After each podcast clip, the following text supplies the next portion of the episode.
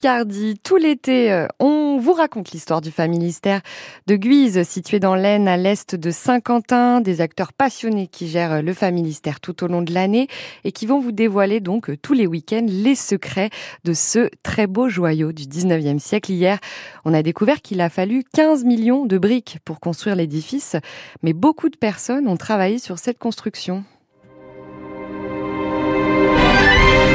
Qui est l'architecte du familistère? Frédéric Pagny, conservateur en chef du patrimoine, directeur du Familistère. Un été au Familistère sur France Bleu Picardie. Le familistère est un système d'habitation à la fois imposant et sophistiqué dans ses dispositions particulières. C'est un ensemble qui paraît extrêmement réfléchi. Pourtant, il n'est pas l'œuvre d'un architecte. Le familistère est une architecture sans architecte. Et c'est une des raisons pour laquelle il fascine les architectes du monde entier.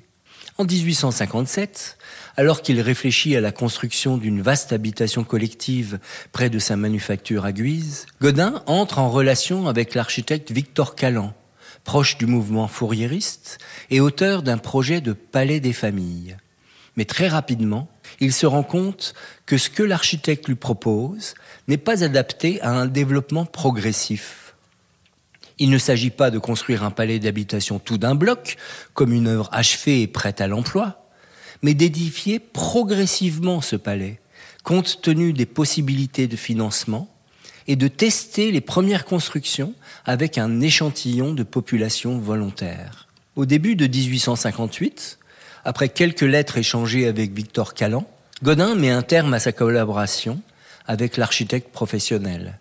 Godin a à peine 41 ans et fait preuve d'une audace et d'une détermination singulières.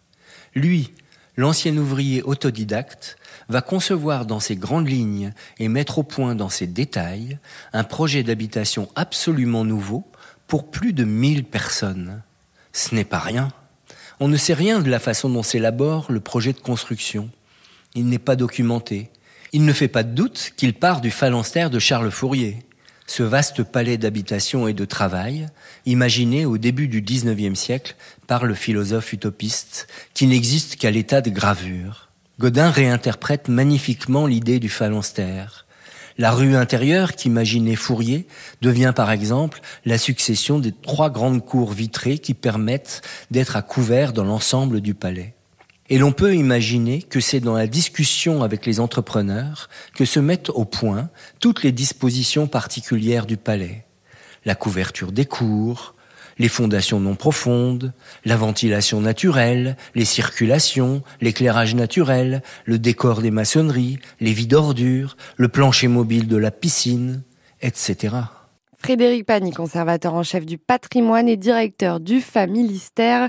Un été au Familistère, c'est chaque week-end à 7h40 sur France Bleu Picardie. Prochain rendez-vous samedi prochain avec les travailleurs du Familistère. Mais d'ici là, tous les épisodes sont à réécouter et à voir en images sur francebleu.fr.